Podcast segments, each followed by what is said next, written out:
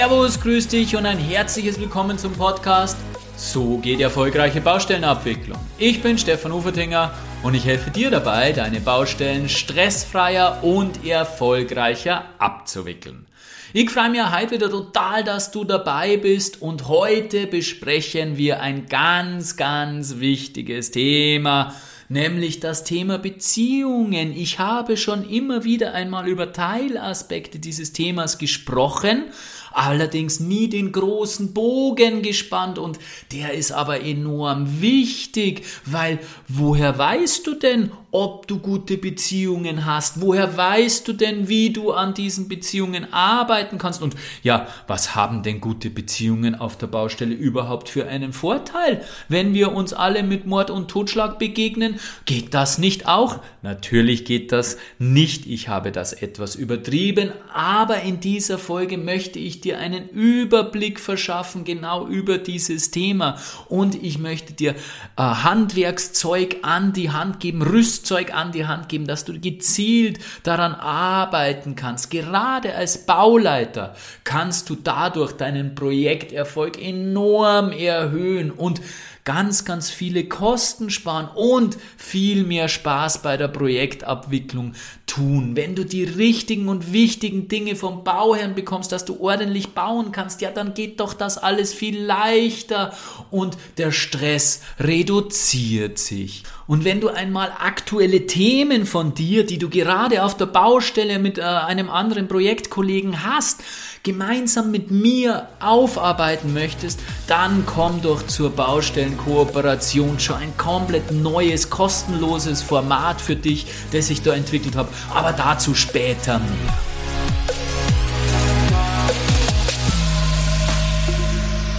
Ja, vor mittlerweile einigen Jahren habe ich eine wirklich schwierige Baustelle betreuen dürfen. Die Rahmenbedingungen für mich waren äußerst schwierig, weil ich da gerade in der Endphase von meinem Buch war. Ich habe eigentlich ein anderes großes Hauptprojekt betreut und habe diese Baustelle eben bloß nebenbei, ich bin eingesprungen, weil es bei einem Kollegen ein bisschen ein Problem gegangen hat. Ich bin eingesprungen und habe dann diese Baustelle so mit einem Rumpfteam irgendwie versucht zu betreuen. Allerdings bin ich ihr damit nicht gerecht geworden, weil auch wenn die Baustelle jetzt kein Mega-Projekt war, es waren damals fünf oder sechs Millionen auf Auftragssumme. Auch wenn die Baustelle kein Megaprojekt war, war sie doch sehr, sehr schwierig und sehr herausfordernd. Und auf dieser Baustelle habe ich einen Kollegen kennengelernt auf der Baufirmenseite und ich muss zugeben, er war mir am Anfang nicht sympathisch. Ich habe ein bisschen was leiten hören, ich hielt ihn auch für ein Schlitzohr mit allen Wassern gewaschen und habe zu Beginn nicht viel zu tun gehabt, weil er nicht operativ eingebunden war, sondern nur am Rande, aber ähm, trotzdem auf die Baustelle Einfluss genommen hat, weil er der Vorgesetzte war. Und wie bereits gesagt, war diese Baustelle nicht gerade die einfachste. Das heißt, wir mussten enorme Probleme lösen und diese Probleme zogen sich auch über das Bauende hinaus. Das heißt, es waren sehr große Mehrkostenforderungen abzuarbeiten, ein sehr großes Paket. Und äh, insofern hatte ich dann mit diesem Kollegen, mit dem angesprochenen Kollegen, intensiveren Kontakt. Wir verhandelten hart über die Dinge, hart in der Sache. Und ich lernte ihn durch diesen Kontakt immer mehr schätzen, durch die vielen, vielen Gespräche, die wir geführt haben, habe ich erkannt, zum einen, hey, der Bursche kann was, er ist kompetent, zum anderen, er sieht die Dinge durchaus realistisch und durchaus nachvollziehbar und durchaus, ja, sage ich mal, in einem äh, logischen und plausiblen Rahmen. Er ist zwar ein harter Verhandler, aber das ist auch gut so. Das ist bitte sein Job und seine Aufgabe als Firmenvertreter. Dafür wird er bezahlt. Aber er war immer fair und konnte immer mit guten Argumenten überzeugen. Das heißt, er ist keine Justamentstandpunkte eingetreten oder für Justamentstandpunkte eingetreten und hat gesagt, ich will das aber, weil das so ist, sondern wenn er gute Argumente hatte, ließ ich mich überzeugen wenn ich gute Argumente hatte, ließ er sich überzeugen. Und ich habe dann mir auch nach diesem Projekt ein paar Mal die Zeit genommen, mich einfach mit ihm über Gott und die Welt zu unterhalten, etwas über dies und das zu plaudern, wie er die Baubranche sieht, wie er die Probleme mit, mit, mit denen die Mitarbeiter, Fachkräftemangel etc. sieht. Dabei habe ich sehr, sehr viel erfahren, sehr intelligente Ansichten, sehr viel gelernt und unsere Beziehung gestärkt. Wenn ich mittlerweile was brauche, kann ich ihn jederzeit anrufen, wenn wir wieder einmal Schnittmengen in einem Projekt haben dann funktioniert das reibungslos, dann reden wir uns die Dinge aus, ohne dass es Probleme gibt. Und das Schöne ist, unsere gute Beziehung strahlt dann sogar auf mein Team, auf meine, auf meine Abteilung aus, wo eben jetzt auch eine gute Zusammenarbeit mit diesen Kollegen oder mit seinen Kollegen besteht, weil es auf unserer Ebene gut passt und weil dort Vertrauen besteht, Sympathie besteht und Wertschätzung besteht. Und da sind wir auch gleich bei den drei wichtigen Dingen, um die es heute gehen soll. Was macht denn eine gute Beziehung aus? Und wie können können wir diese gute Beziehung dann aktiv gestalten, aktiv erzeugen und dann zum Schluss, ja, was bringt uns denn wirklich eine gute Beziehung auf der Baustelle? vor allem im Hinblick auf die Kostenseite, auf der Baufirmenseite. Was haben wir denn da wirklich für Vorteile? Aber steigen wir zunächst einmal ein mit dem Thema, wie können wir denn eine Beziehung messen? Wie können wir denn ähm, ähm, eruieren, wie der Grad der Beziehung denn steht? Und ich habe da für mich drei Indikatoren festgestellt, die das sehr, sehr gute Aussagekraft darüber treffen. Und diese drei Indikatoren habe ich gerade genannt. Vertrauen, Sympathie, Wertschätzung. Schauen wir uns diese drei Indikatoren mal etwas genauer an. Zunächst Vertrauen. Ja, Vertrauen ist das Motoröl oder ist wie Motoröl, wie das das Schmieröl einer jeden Beziehung, für jede gute Beziehung. Was passiert denn im Motor, wenn das Schmieröl, wenn das Motoröl nicht da ist? Ja, dann kracht und knackt es überall. Die Zahnrädchen spreißeln ab, weil es einfach nicht smooth läuft, weil die, die, die, die, die Bauteile, die verschiedenen eben ähm, Reibung erzeugen und das Schmieröl, das Motoröl ist genau dazu da, dass keine Reibung erzeugt wird. Ein Maschinenbauer könnte, könnte dir das jetzt deutlich besser erklären, als ich es als Bauingenieur kann, aber Du bist ja selbst Bauingenieur, insofern sollte dir meine Erklärung ausreichen. Also, ähm, genau, das Vertrauen ist wie Motoröl für die Beziehung. Das heißt, wenn du Vertrauen hast, dann öffnen sich die Leute. Die Leute haben geringere Hemmschwelle, auch über sensible Themen zu sprechen. Und diese Offenheit, Genau die ist es, die uns dann bei schwierigen Themen den entscheidenden Vorteil bringt. Ja, warum ist das so? Alle Verhandlungsexperten und auch Kommunikationsexperten, aber vor allem bei den Verhandlungen wird es sehr, sehr deutlich, sagen immer wieder, dass die Sachfragen auf der Beziehungsebene gelöst werden. Letztendlich müssen wir bei jeder Verhandlung einen gemeinsamen Nenner finden. Ohne den geht es nicht. Und das geht nur, wenn wir beide sehr viel, also wenn beide Verhandlungspartner sehr viel über den anderen wissen. Das heißt, wenn wir über die Beweggründe, über die Interessen, die hinter diesen Positionen stehen, sehr gut informiert sind.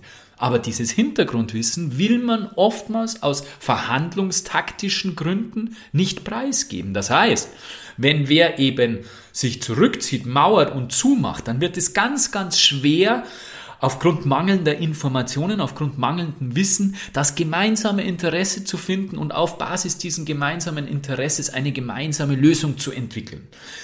Wenn man jedoch genügend Vertrauen hat, wenn die Verhandlungspartner sehr, sehr großes Vertrauen zueinander haben, dann öffnen sie sich, dann sagen sie auch Dinge, die sie vielleicht bei anderen Kollegen nicht gesagt hätten. Dann gibt es diese Hintergrundinformationen, auf Basis deren man dann gegenseitig aufbauen kann und vielleicht sagen kann, hey, ja gewaltiger, wenn das bei dir so ist, dann können wir ja auf dieser Basis aufbauen und können da eine gemeinsame Lösung finden. Und genau deswegen ist die Beziehungsebene in der Verhandlung so wichtig und in erster Linie geht es da eben um Vertrauen. Also Vertrauen ist einmal ein wesentlicher Gradmesser für eine funktionierende Beziehung. Den zweiten Gradmesser den ich genannt habe, war Sympathie. Ja, warum ist Sympathie so ein wichtiges Thema für die Beziehung?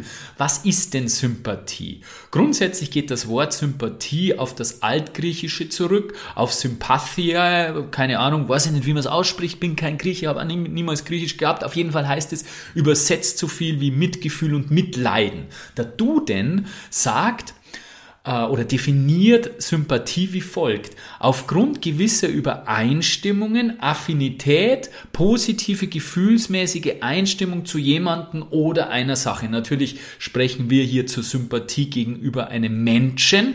Das heißt, was steckt da jetzt drinnen? Da steckt drinnen eine gewisse Übereinstimmung. Also wir brauchen Gemeinsamkeiten. Dann steckt das Wort Affinität drinnen. Affinität bedeutet so viel wie Ähnlichkeit und dadurch bedingte Anziehung.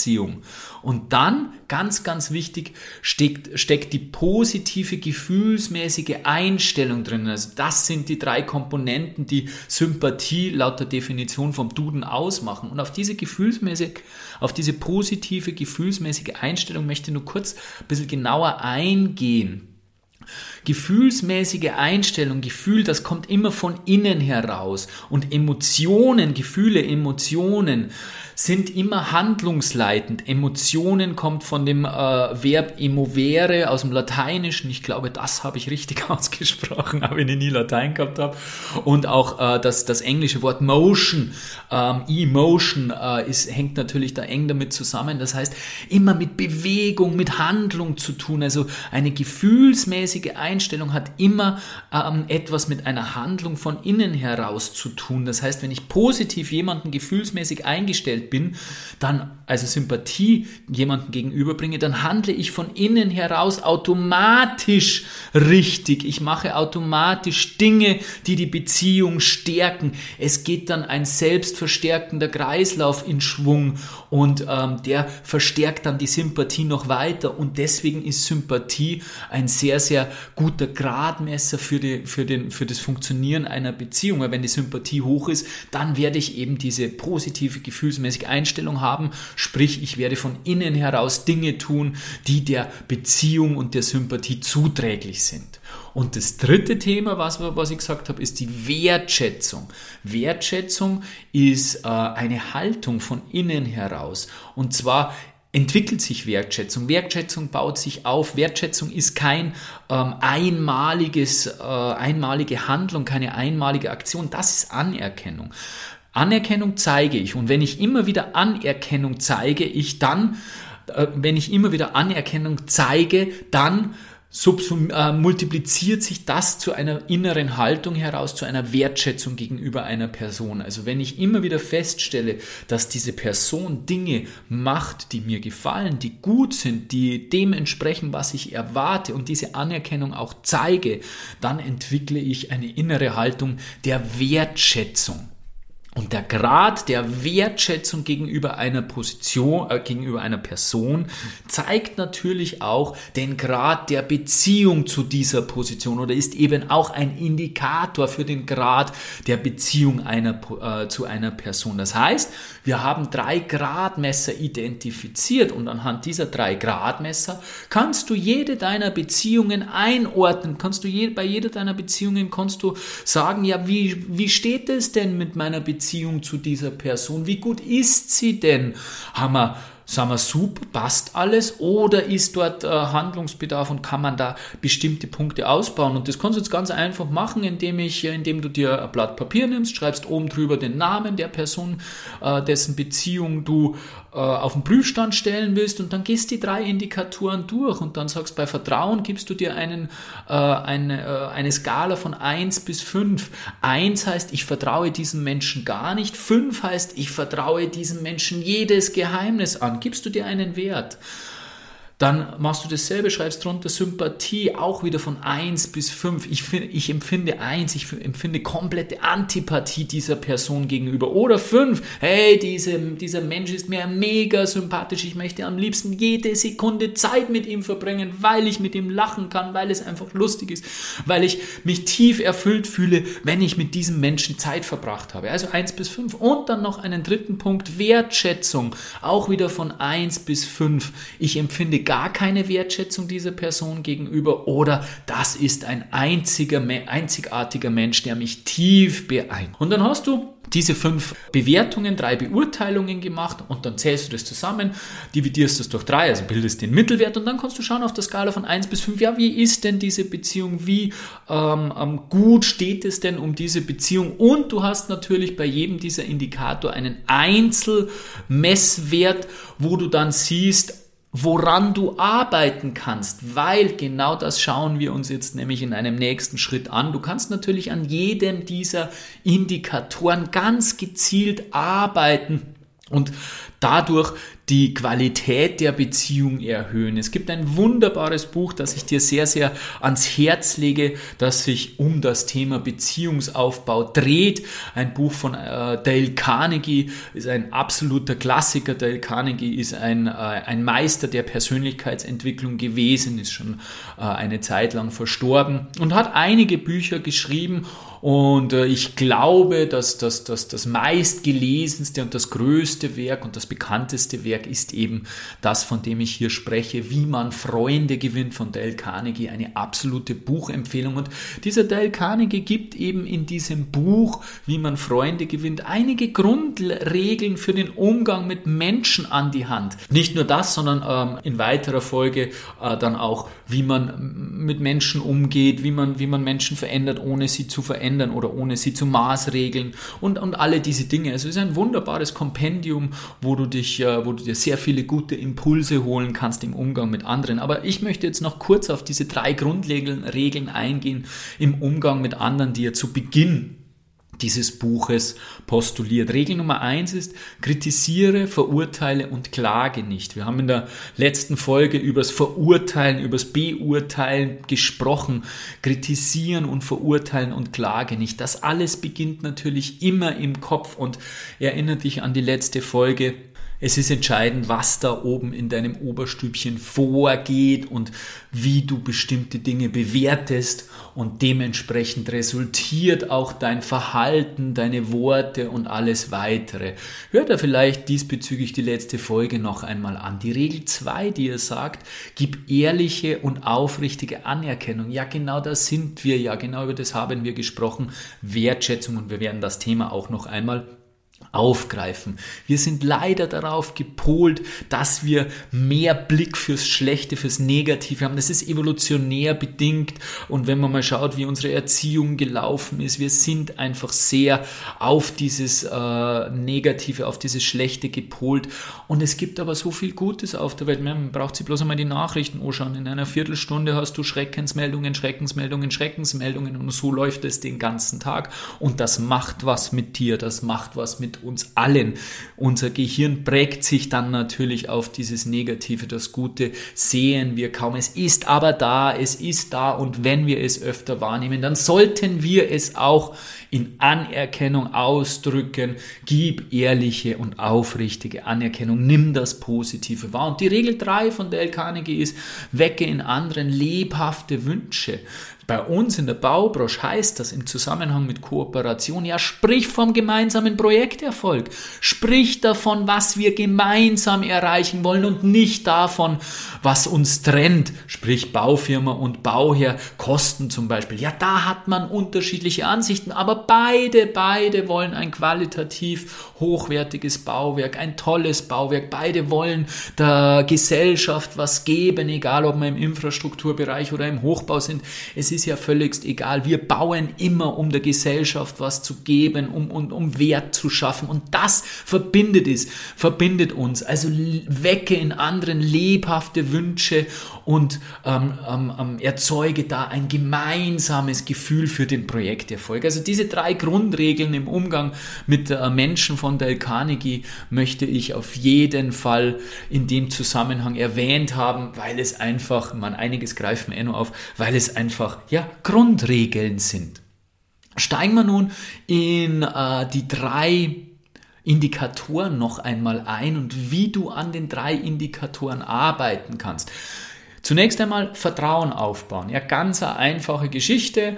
Ich habe äh, dir in der Podcast Folge 12 bereits die vier Fähigkeiten oder die vier Grundlagen dafür erklärt, wie du als vertrauenswürdiger Mensch wahrgenommen wirst. Das ist einmal die Basis, das ist Integrität, Absicht, Fähigkeiten und als viertes deine Ergebnisse. Das ist einmal die Basis. Du wirst als äh, vertrauenswürdige Person wahrgenommen. Und dann haben wir zwölf Verhaltensweisen, äh, identifiziert, die, über die spreche ich in der Podcast Folge 12.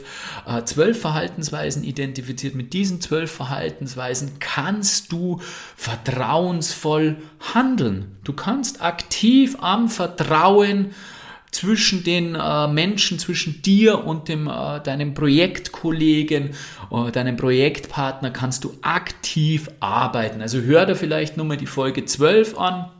Denke drüber nach, wie weit es mit deiner Integrität, mit deiner Absicht, mit deinen Fähigkeiten, lerne dein Leben lang, ganz wichtiges Thema und mit deinen Ergebnissen, Zeitmanagement, Verantwortung übernehmen, wie weit es daher ist und wenn du da irgendwelche Defizite feststellst, dann baue sie aus, es gibt wahrscheinlich zu jedem Thema einen Podcast von mir. Und dann nimm dir die zwölf Verhaltensweisen äh, zur Brust und schau, ja, wo haben wir denn dort Defi äh, Defizite? Wo kannst du dich denn da vielleicht noch verbessern? Also das zum Vertrauen und dann schau mal, Ganz spannend jetzt. Wenn du eine Beziehung identifiziert hast, wo das Vertrauen äh, auf dieser Skala von 1 bis 5 ja eher im unteren Bereich angesiedelt war, dann setze aktiv aktiv wirklich diese zwölf Verhaltensweisen ein. Hinterfrage dich ständig. Habe ich ähm, in einer guten Absicht gehandelt? Habe ich integer gehandelt?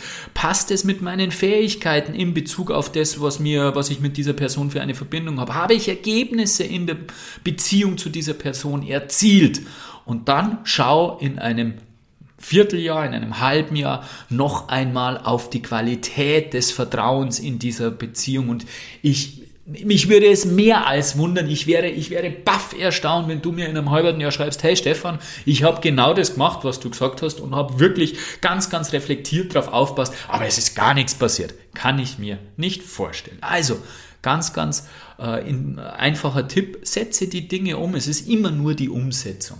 Ja, das zweite Thema, was wir gehabt haben, war das Thema der Sympathie und da stellt sich natürlich auch die Frage, wie kannst du Sympathie erhöhen? Geht das überhaupt? Weil Sympathie ist ja doch durchaus was, was sich sehr, sehr schnell bei uns unterbewusst abspielt, also innerhalb von kürzester Zeit stufen wir Menschen, die wir neu kennenlernen, als sympathisch oder unsympathisch ein. Das ist ein unterbewusster Mechanismus. Da spielen ganz, ganz viele Dinge eine Rolle, die wir eben bewusst gar nicht wahrnehmen, gar nicht steuern können. Also geht es denn überhaupt, dass wir diesen ersten Eindruck, wie er denn so schön heißt, überschreiben? Ja, das geht. Allerdings kostet es zugegebenermaßen etwas Aufwand und auch etwas Zeit. Und ich habe dir ja eingangs die Geschichte mit äh, dem lieben Kollegen erzählt und da ist genau das passiert. Dieser Kollege war mir zu Beginn unsympathisch. Wir konnten aber dann äh, dieses Ding umdrehen oder ich konnte es umdrehen. Zum ersten Mal natürlich, weil ich gewillt war dazu, ja, weil ich das wollte und weil ich offen war dafür und zum anderen aus äh, mit anderen Möglichkeiten, die wir jetzt gleich durchsprechen. Also ein Thema ist wirklich die Offenheit, das Wollen und nicht verschlossen sein und sagen, ah, der ist mir unsympathisch, also bleibt er mal auf immer und ewig unsympathisch. Also es geht definitiv, dass du das umdrehst, das ist meine eine erste wichtige Erkenntnis. Dazu brauchst du aber Offenheit und reges Interesse, aufrichtiges, ehrliches Interesse an dieser Person, an diesem Menschen. Und ich habe da ja eingangs verzeiht, wie das bei uns gegangen ist. Wir hatten da notgedrungen mehr Kontakt, mussten mehr miteinander sprechen und ich erkannte, dass er vernünftige Ansichten hat, dass wir Gemeinsamkeiten haben. Also ganz wichtig, Hör dir an, was er zu sagen hat. Sprich über Dinge, die ihn interessieren. Lass ihn reden. Sei freundlich, sei offen. Lächle, lächle. Ich habe kürzlich einen Post zum Thema Lächeln gemacht. Der ist sehr, sehr gut angekommen, weil einfach wir viel zu wenig lächeln. Wir sollten viel mehr lächeln. Lächeln strahlt Freundlichkeit aus. Übrigens wirst du auch viel sympathischer wahrgenommen, wenn du mehr lächelst. Also lächeln. Und warum das Ganze? Warum sich für einen anderen anderen interessieren, warum offen sein, warum lächeln sein, weil du natürlich dann immer mehr von deinem Kollegen oder deiner Kollegin erfährst und je besser wir den anderen kennen, desto mehr Gemeinsamkeiten finden wir heraus. Und das haben wir vorher schon bei der Definition von Sympathie gehört, dass genau diese Gemeinsamkeiten ein Element der Sympathie sind und demnach, je mehr Gemeinsamkeiten wir finden, wir haben, desto sympathischer wird uns dieser Mensch. Es heißt immer, Gegensätze ziehen sich an. Nein, das ist nicht korrekt. Menschen, Menschen mögen Menschen, die wie sie selbst sind.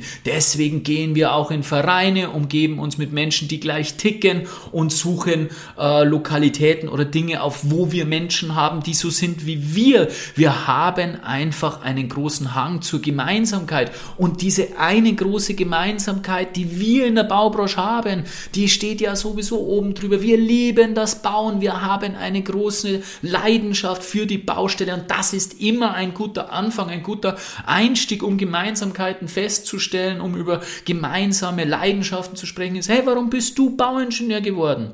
Das ist doch einmal eine Einstiegsfrage. Ja, warum? Wo, wo liegt bei dir der Reiz? Was ist der Grund? Warum hast du dich dafür entschieden?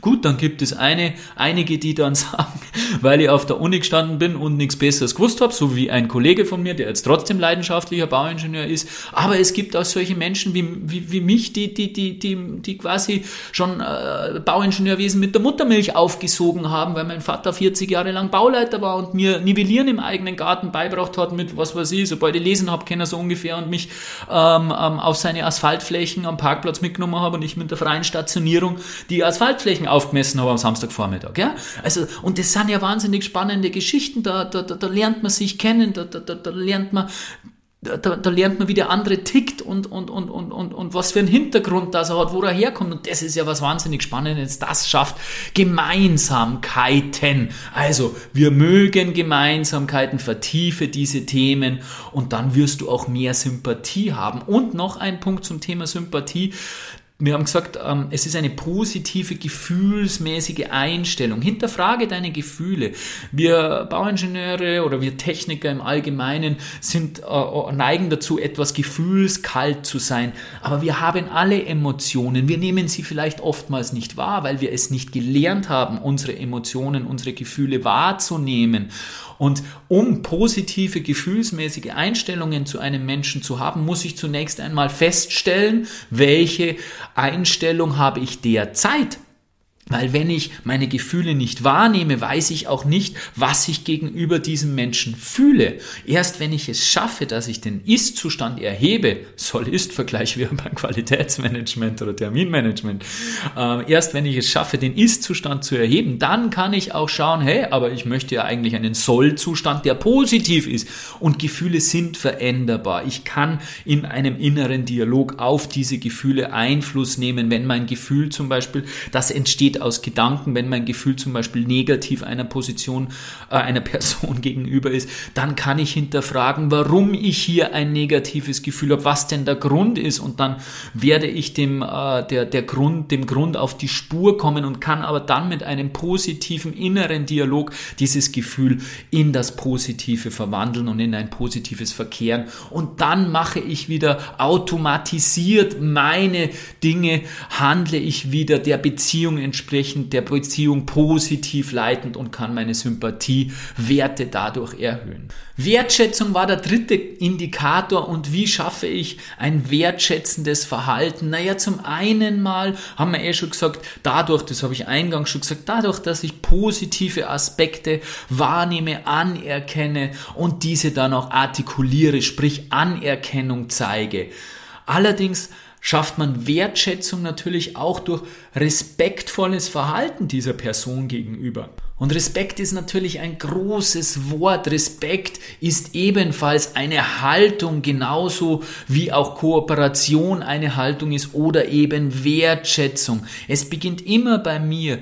Und dann kann es nach außen gehen. Ich mache derzeit die Ausbildung zum Respekttrainer äh, bei René Bourbonus, ein wahnsinniger, faszinierender und toller Mensch, einer der besten Redner, die wir in Deutschland haben und Kommunikationsexpert und zudem wirklich ein sehr, sehr feiner Mensch. Und auch in dieser Respekttrainer-Ausbildung beginnt es immer bei dir und zwar gibt es 25 Lernfelder in dieser Respekttrainer-Ausbildung und die ersten sechs Lernfelder beschäftigen sich eben mit dir als Person, mit dem Ich und da gibt es solche Themen wie Wahrnehmung, Vorbereitung, die Werte, ganz, ganz großes Thema Selbstwahrnehmung, Präsenz, emotionale Dickhäutigkeit. Das sind Themen, die eben die Grundlage bilden, dass ich mit Respekt anderen Menschen gegenübertreten kann. Und dann gibt es natürlich noch viele, viele andere Dinge, die dieses Thema flankieren. Also durch respektvolles Verhalten kann ich natürlich Wertschätzung erzeugen und Wertschätzung zeigen und dadurch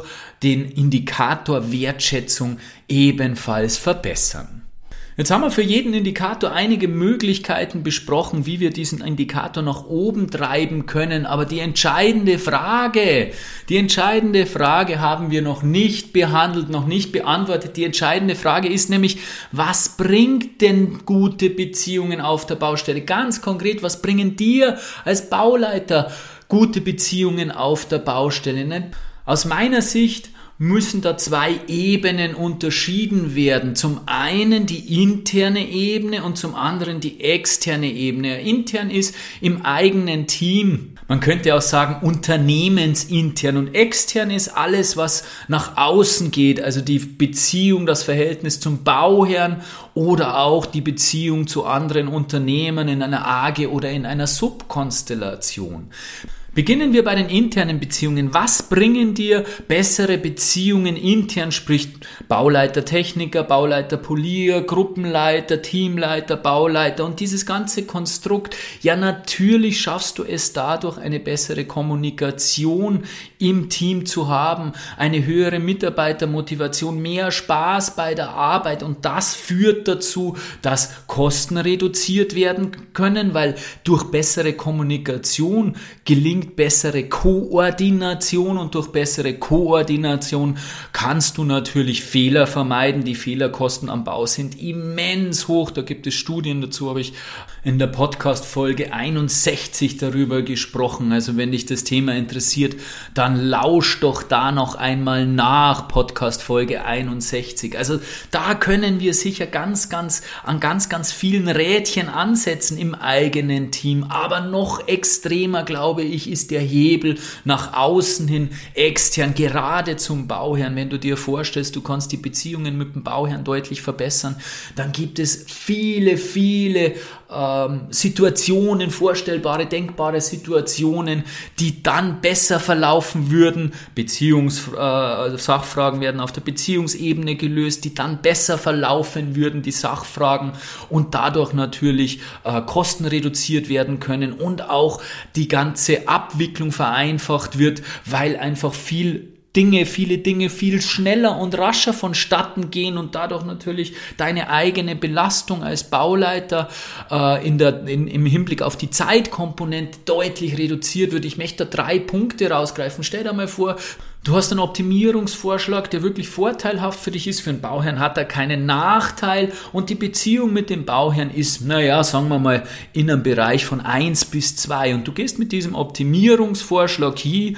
zum Bauherrn und sagst, schau, das haben wir vorgestellt und, und fein ausgearbeitet, super Argumente. Meinst du, dieser Bauherr wird diesen Optimierungsvorschlag zustimmen? Wahrscheinlich nicht. Hast du dagegen eine Beziehung zum Bauherrn in einem Bereich von vier bis fünf, dann gehst du zu dem Bauherrn hier und sagst, du schau so und so und dann wird drüber diskutiert, ergebnisoffen, er wird sich deine Argumente anhören und wenn deine Argumente wirklich gut sind und wenn es für ihn wirklich kein Nachteil ist und vielleicht noch das ein oder andere Thema diskutiert wird, dann wird er diesem Optimierungsvorschlag zustimmen. Aber nur, wenn du über diese Hürde, dass er sich überhaupt öffnet, diesem Vorschlag gegenüber drüber kommst. Wenn er zumacht, dann hast du verloren. Also Optimierungsvorschläge wirst du deutlich mehr und, und, und leichter durchbekommen, wenn die Beziehung gut ist.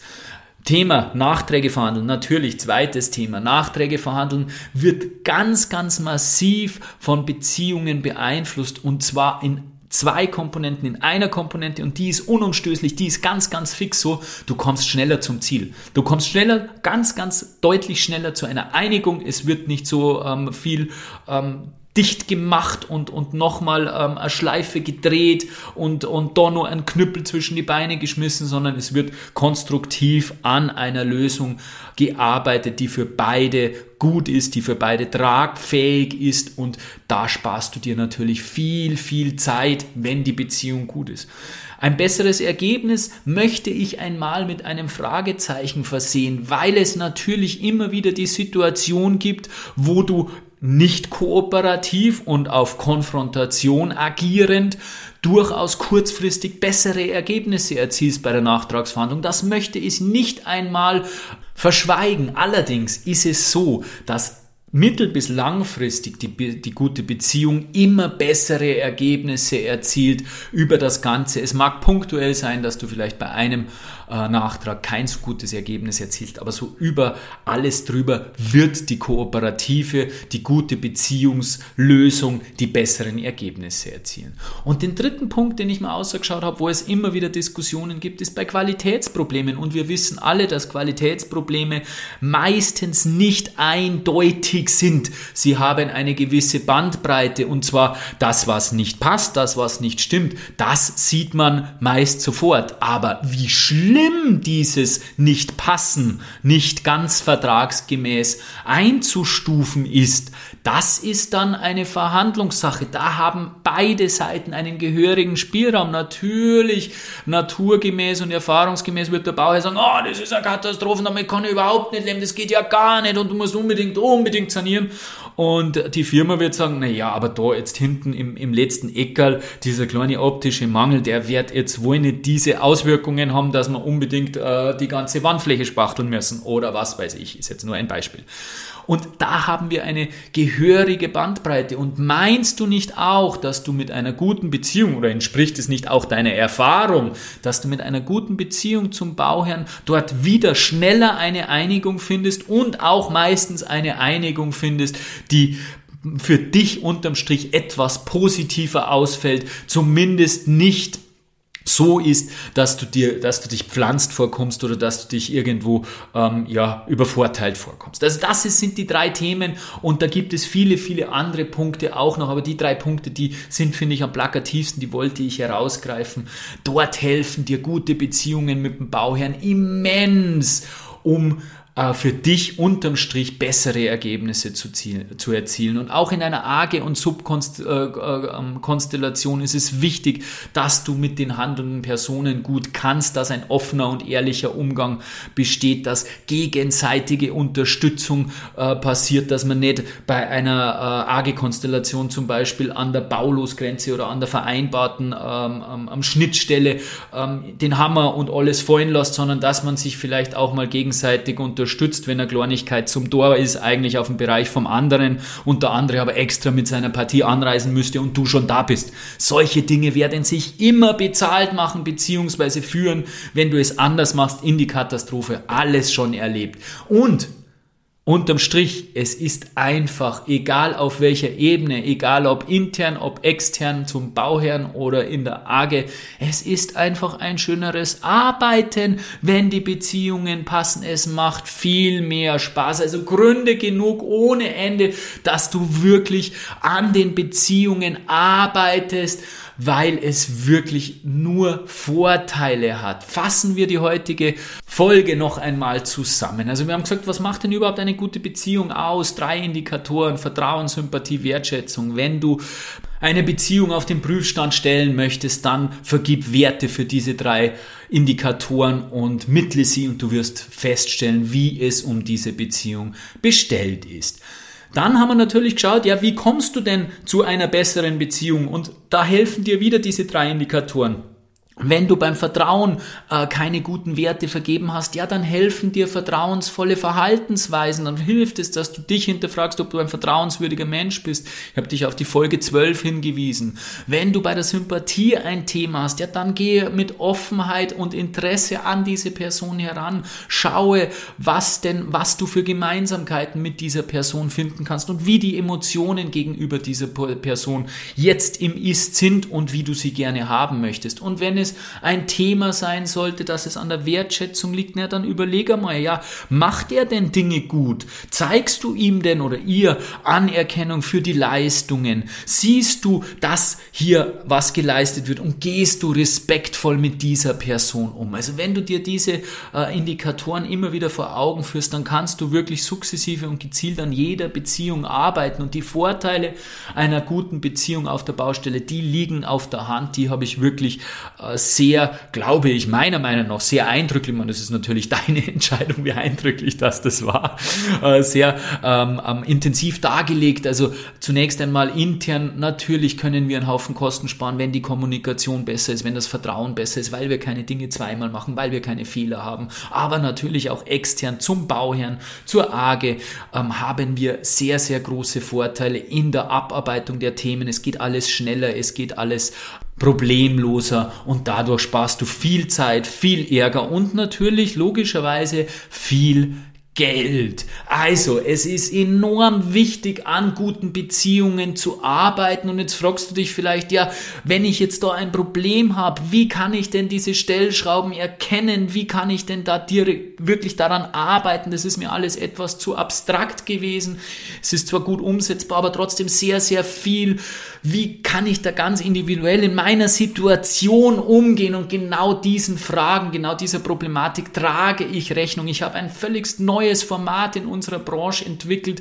Äh, ich beginne eine Baustellen-Kooperationsshow. Das heißt, wir haben eine Zoom-Show mit äh, Kolleginnen und Kollegen und du kannst in dieser Show völligst kostenlos deine Probleme, deine Themen mit anderen Kollegen, deine Beziehungsthemen hier in diese Show mit hineinbringen. Ich schaue mir dieses Thema an, ich schaue mir die, die, die, die Beziehung an, stelle natürlich ein paar Fragen, um da tiefer hineinzugehen und mache mir ein Bild von der Situation und gebe dir dann ganz konkrete, direkt umsetzbare, auf diese Situation individuell zugeschnittene Tipps, die du dann mit mitnehmen kannst und umsetzen kannst. Es wird richtig, richtig cool. Ich freue mich mega mäßig drauf. Melde dich am besten sofort dazu an. Den Link dazu, den findest du in den Show Notes, beziehungsweise wenn du mir auf LinkedIn folgst, dann findest du natürlich immer wieder Informationen zu dieser Show. Ich freue mich auf dich und wünsche dir jetzt ganz viel Spaß beim Umsetzen der Tipps oder natürlich dann beim Umsetzen der Tipps aus der Kooperationsshow.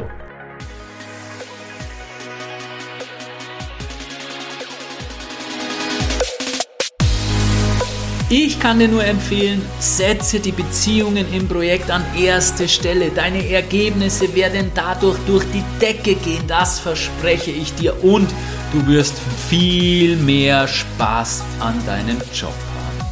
Ich wünsche dir ganz, ganz viel Spaß im Umgang mit anderen Menschen. Herzlichst dein Stefan Uberdinger.